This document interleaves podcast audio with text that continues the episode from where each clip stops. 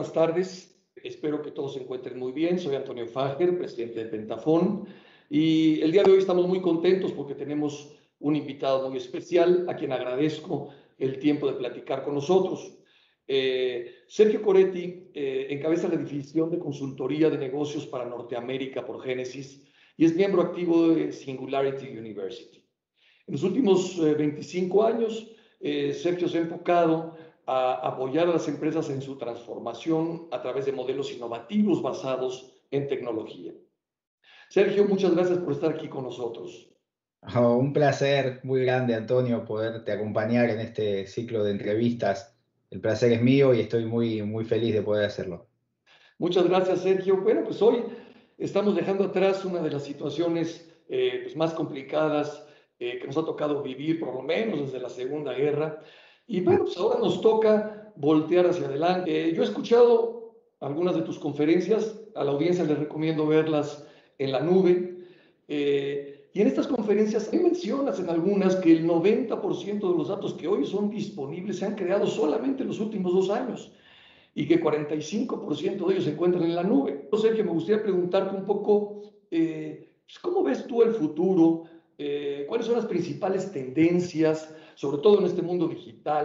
Bueno, es muy interesante tu pregunta y vamos quizás a, como a partirla como en distintas secciones, ¿no? Hablar de digitalización en este siglo y en este momento en particular, eh, es algo que creo que todas las organizaciones entienden de lo que estamos hablando. Pero lo que tenemos que preguntar es por qué, ¿no? Y cuáles son los efectos. Eh, no todos los esfuerzos de digitalización han sido terminados. Creo que se ha puesto mucho foco, vamos a decir, en la digitalización que está de cara al consumidor, eh, pero no necesariamente en la que está el interno de la compañía. Cuando empecé mi carrera, eh, no era tan fácil, porque no había tantas tecnologías disponibles. Hoy eso está modificado. Aparecen compañías, y luego levantás una piedra así y te encontrás con startups y compañías que están cambiando y así generando disrupción en cualquier nivel. Hay miles, miles de ejemplos, la FinTech, la SinsurTech, en cualquier ámbito hay una pequeña empresa que está haciendo algo para ganar un pedazo del wallet share. Punto, eso está pasando. Entonces, eso también genera mayor oferta y, genera un desafío para las organizaciones más tradicionales que todavía no completaron esos procesos. Hay un cambio, ¿no? para mí, desde el punto de vista de las expectativas del consumidor, un consumidor que es más exigente, que nos compara con su mejor experiencia y no necesariamente con la de su competidor primario. Y cuando vos te metes en digitalización, Antonio, eh, lo que en definitiva estás haciendo es convirtiendo dominios y disciplinas enteras en ciencias de la información. Y quiero repetirte esto porque para mí es central. Cuando vos avanzás en los esfuerzos de digitalización, convertís un dominio o, una, eh, o un dominio en una ciencia de la información. Entonces, por ejemplo, si yo digitalizo la medicina, que es una ciencia, la medicina ahora eh, el cuidado de la salud lo transformo en una ciencia de la información y puedo utilizar capacidad de cómputo para accionar. Este crecimiento no crece más a, ritmos lineales, sino a ritmos exponenciales. Eh, y eso me parece, relevante. Entonces, eso es un poco, eh, si tú quieres, mi aproximación de lo que está pasando con la digitalización. ¿Por qué el volumen de datos? ¿no? Tener 175 zettabytes, dice IDC, para 2025, es una cantidad enorme de información. Hay una abundancia de datos. La, pregunta es, ¿y entonces qué? ¿Cuál es el problema? ¿O dónde está la oportunidad? La oportunidad está en saber cómo utilizar esos datos, dónde buscarlos, cómo analizarlos y cómo ponerlos al servicio de tu compañía y de tus consumidores. Y ese es el gran desafío. ¿Y eh, dónde crees tú, o sea, qué, tipo de, de, acciones tienen que tomar estas empresas? Las reglas del juego para todas están basadas sí o sí primordialmente en el uso de la tecnología.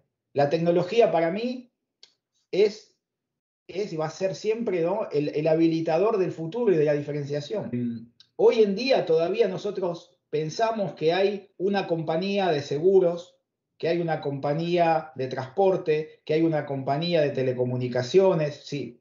En el futuro no va a haber más eso, por muchas cosas, por la convergencia, pero lo que va a haber es una compañía de tecnología que brinda servicios de salud, una compañía de tecnología que brinda servicios financieros, una compañía de tecnología que brinda servicios de transporte, ¿sí?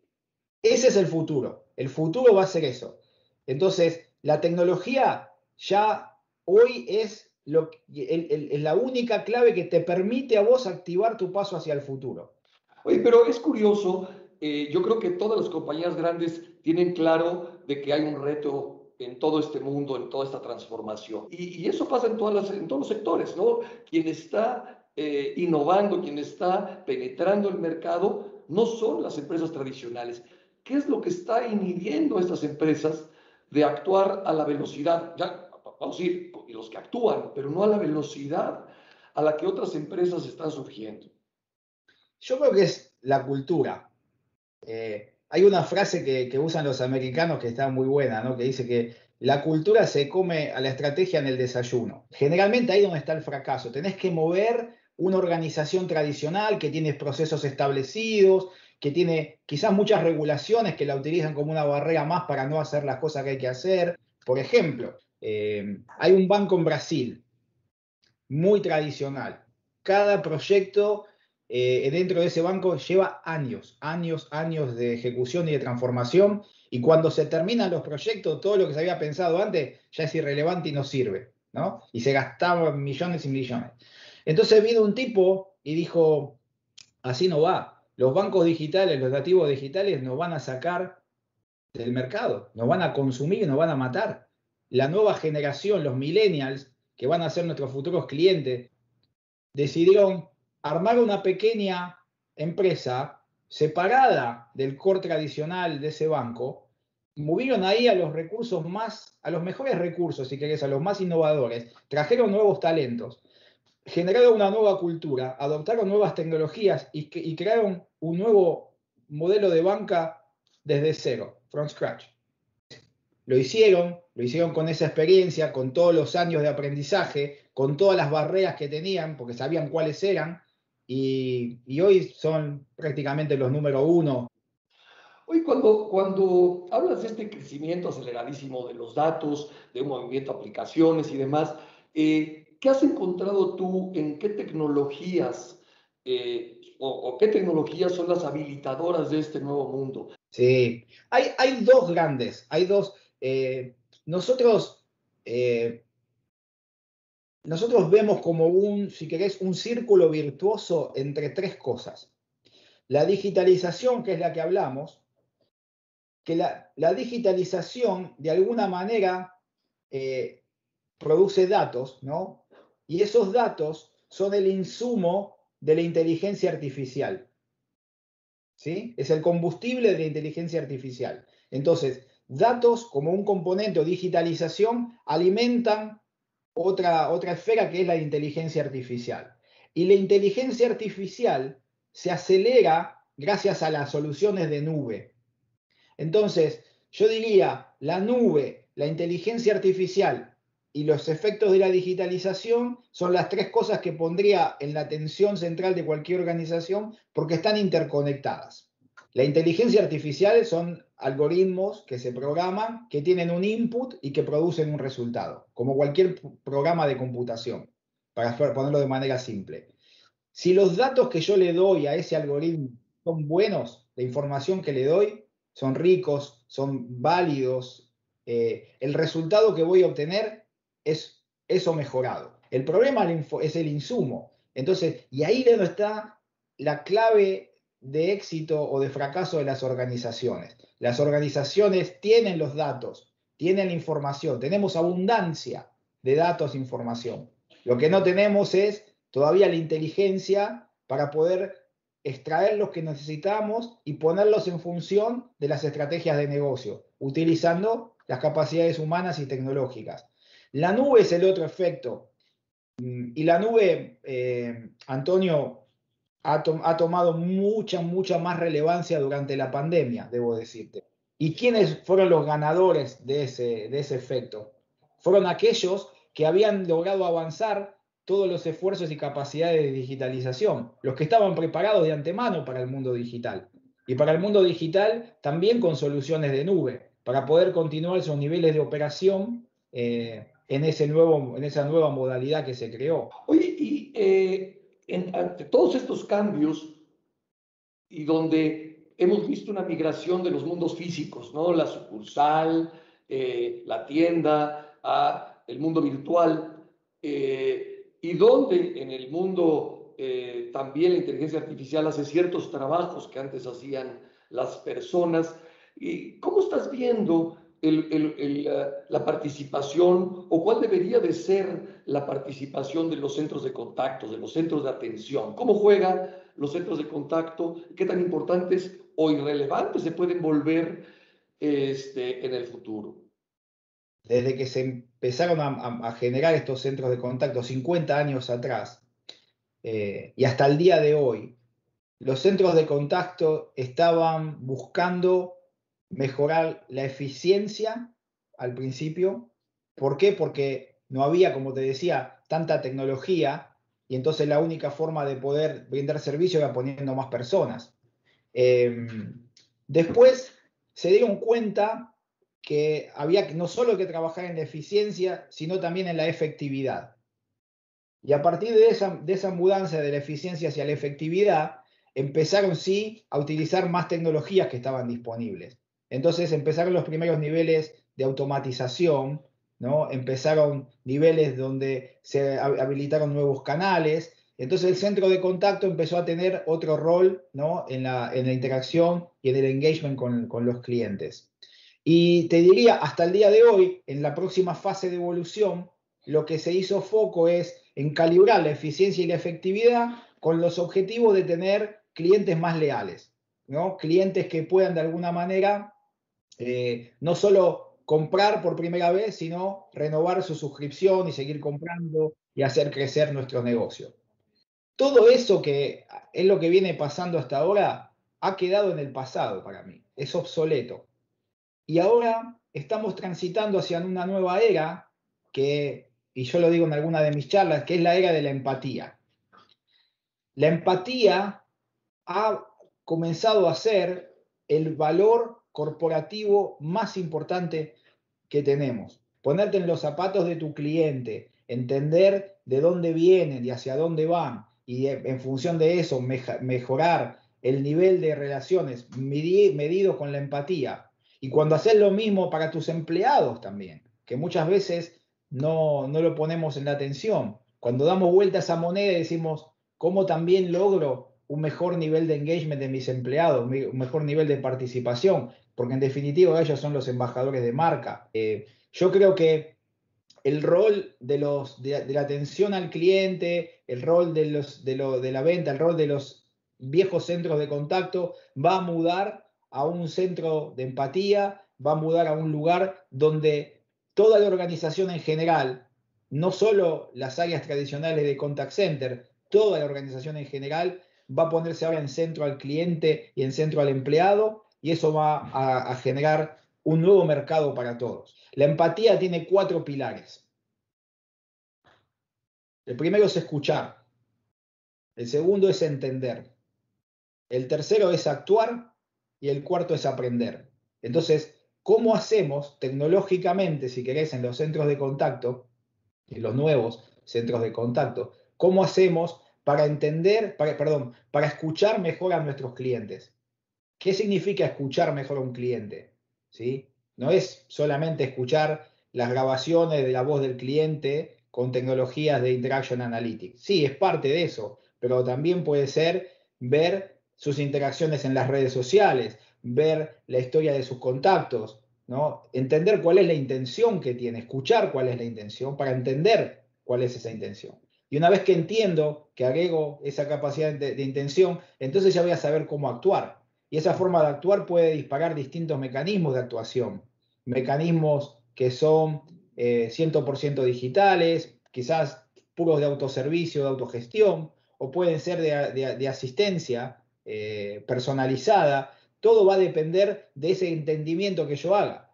El problema que tenemos hoy, de vuelta, como, lo, articulaba antes, es que como no tenemos esa inteligencia eh, y ese análisis procesado, no podemos lograr esos niveles de personalización. Y por lo general lo hacemos mal. Por lo general lo hacemos mal. No usamos los datos que tenemos disponibles y en lugar de, em, empoderar al, funcionario que está en atención al cliente en función a la necesidad del cliente, parece, parecería que cada vez que un cliente se contacta no sabemos ni quién es, ni por qué nos llama, ni qué le pasó, cuando en verdad todo eso ya lo conocemos, ¿no? Eh, hay mil ejemplos, todavía sigue pasando. Me pasa a mí en, las interacciones que tengo con mis compañías, acá en los Estados Unidos, que es un mercado inclusive más maduro. Tengo que repetir muchas veces el motivo de mi contacto. Me transfieren de un departamento a otro y tengo que volver a contar toda mi historia. Ya saben todo. Ya saben que estuve en la web y que no pude hacer un pago. Y es muy lógico que si estoy llamando dos minutos más tarde, probablemente el motivo de mi contacto sea porque no pude completar el pago. Eh, y quizás eso termino en cuatro niveles de transferencia con un esfuerzo enorme, cuando algo que tendría que ser totalmente digital y sin intervención humana. Entonces, fíjate cómo hay un enorme, enorme espacio todavía para, la mejora eh, y yo creo que el rol del centro de contacto va, a mudar, va, a ser un, un, centro de experiencia verdaderamente, no más un centro de costo como, está, como ha sido contextualizado en el pasado.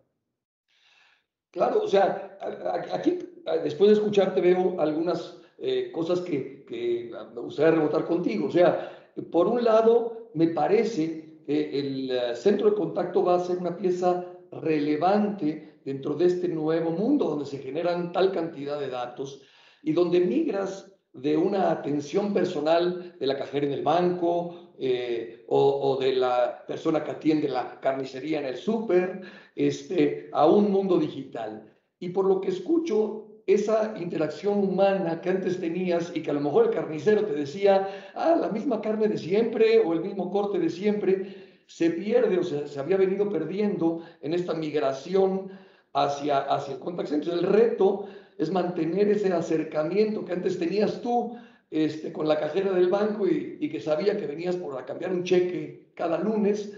Ahora que ellos anticipen y estos centros de contacto anticipen lo que tú quieres hacer y, que te den un servicio incluso sin que lo pidas. O sea, yo no sé si, si, esto te hace sentido.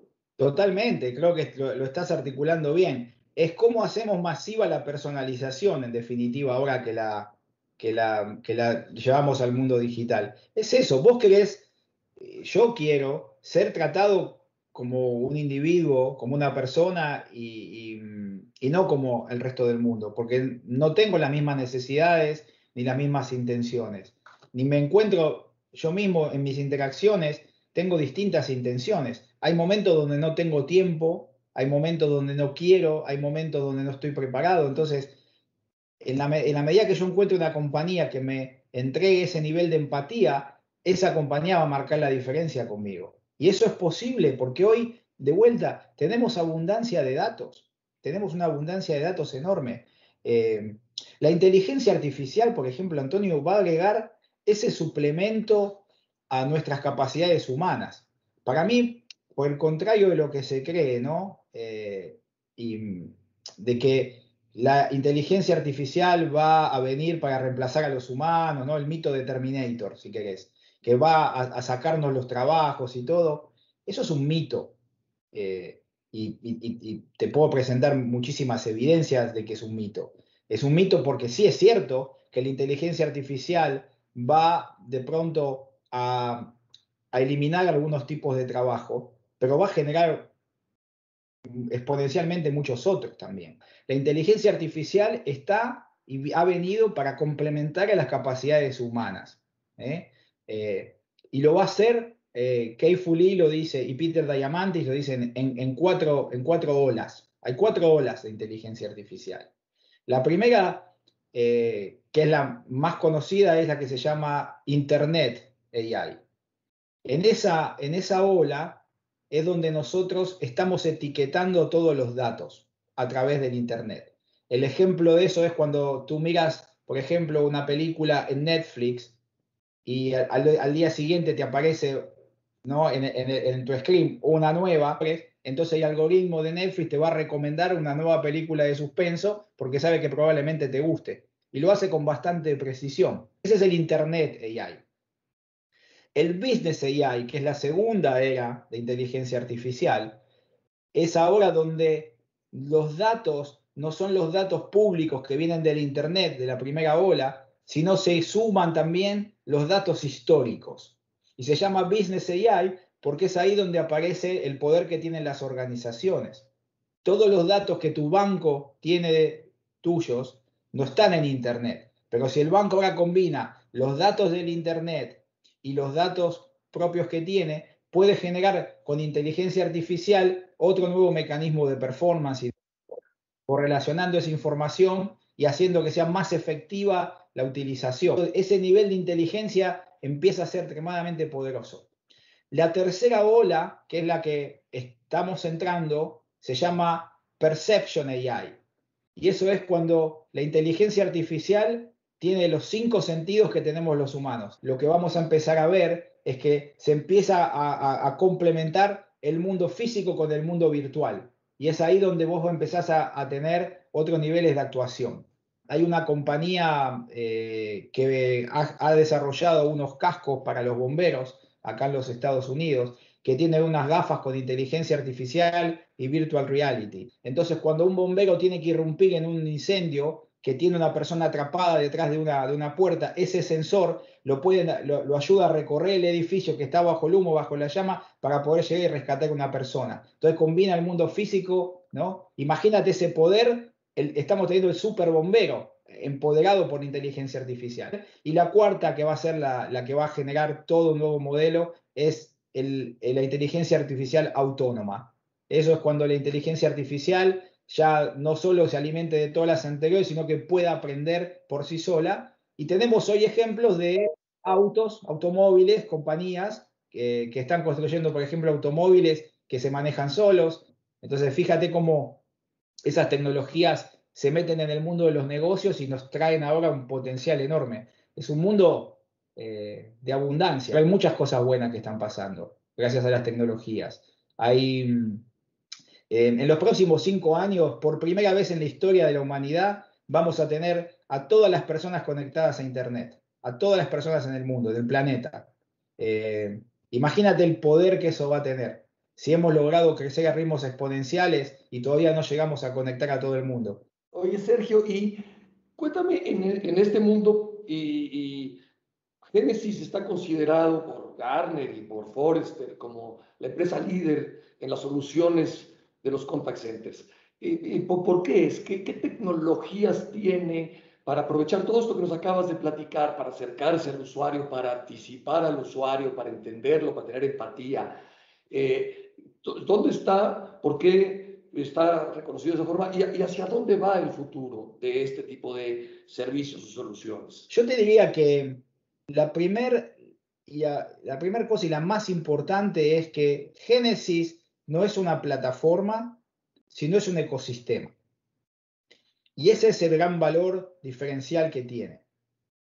Y, por qué eso es importante? Y, y, a veces no tan no tan claro y no, tan conocido. Porque sí, nosotros como, como compañía, como tecnología, ofrecemos capacidades tecnológicas, brindamos soluciones para mejorar la experiencia del cliente y los empleados, para orquestar las comunicaciones a través de todos los canales, para entender, como te decía, escuchar, para mejorar estos sistemas ¿no? de, entendimiento, de aprendizaje, de acción y, generar eh, relaciones más empatéticas. Pero no lo hacemos solos desde nuestras capacidades orgánicas como, como vendor tecnológico, sino nos nutrimos de una red de, de socios estratégicos que complementan y enriquecen ese valor y que nos hacen más poderosos. Eh, entonces, cuando vos ves que los equipos de ingeniería, los equipos de, de, estrategia están por detrás viendo cómo generar este ecosistema, generar circuitos y sistemas ¿no? más federados, más expansivos, hay un poder de capacidad enorme para llegar a esta era que te decía, que es la era de la empatía, para poder ampliar esas capacidades de, escuchar, de aprender, de actuar eh, y, de, entender. Así que creo que, creo que ese es el, gran valor y por qué Génesis eh, está creciendo también en, ¿no? en, ritmos, a ritmos acelerados. Los clientes están viendo ese valor que nosotros tenemos en nuestro portafolio, las alianzas que tenemos, la base de clientes, los clientes que han confiado en el mundo, en todo el mundo, en nuestras tecnologías, en nuestras soluciones, eh, y sobre todo también en el, en el, talento que tenemos en nuestra compañía. Y cuando vos encontrás esta combinación en un, en un partner tecnológico, ¿no? como, como lo tenemos también en Pentafon, encontrás esa, esa nutriente, decís, bueno, eh, esta, esta gente indudablemente algo bien debe estar haciendo, ¿no? porque si no, no todo el mundo confiaría y no, no estaría creciendo en ese ritmo. Eh, yo creo que esas son las, las claves. Pues Sergio, te agradezco muchísimo todo este tiempo. Seguramente va a ser de gran interés eh, para todos nuestros invitados. Y bueno, nos dará mucho gusto si tenemos la oportunidad nuevamente en unos meses de platicar contigo, ahora que cada día nos preocupamos menos por, por el pasado, que parece ser que ya hay una luz hacia adelante y pues hay una, eh, tú lo dices, un futuro muy promisorio y va a ser mejor para quien mejor aproveche eh, todas estas oportunidades, integre la tecnología y, sea más rápido en, la implementación. Y entonces en unos meses eh, poder platicar y decir qué pasó, cómo estamos viendo, qué tan acelerados fueron los cambios, dónde nos encontramos y hacia dónde vamos. Te agradezco muchísimo la participación y espero que pronto la volvamos a tener. No, muchas gracias Antonio por, por darme este espacio dentro de tu, de tu ciclo de conferencias. Eh, espero que la, la, la, audiencia que vea este contenido encuentre algo de valor en lo que hemos platicado, un poco de inspiración, eh, lo que sea que le pueda servir. Y bueno, y ponernos por supuesto a, a su disposición para, para conectarnos y para seguir platicando, porque en definitiva todos aprendemos de estas pláticas. Muchas gracias, Sergio.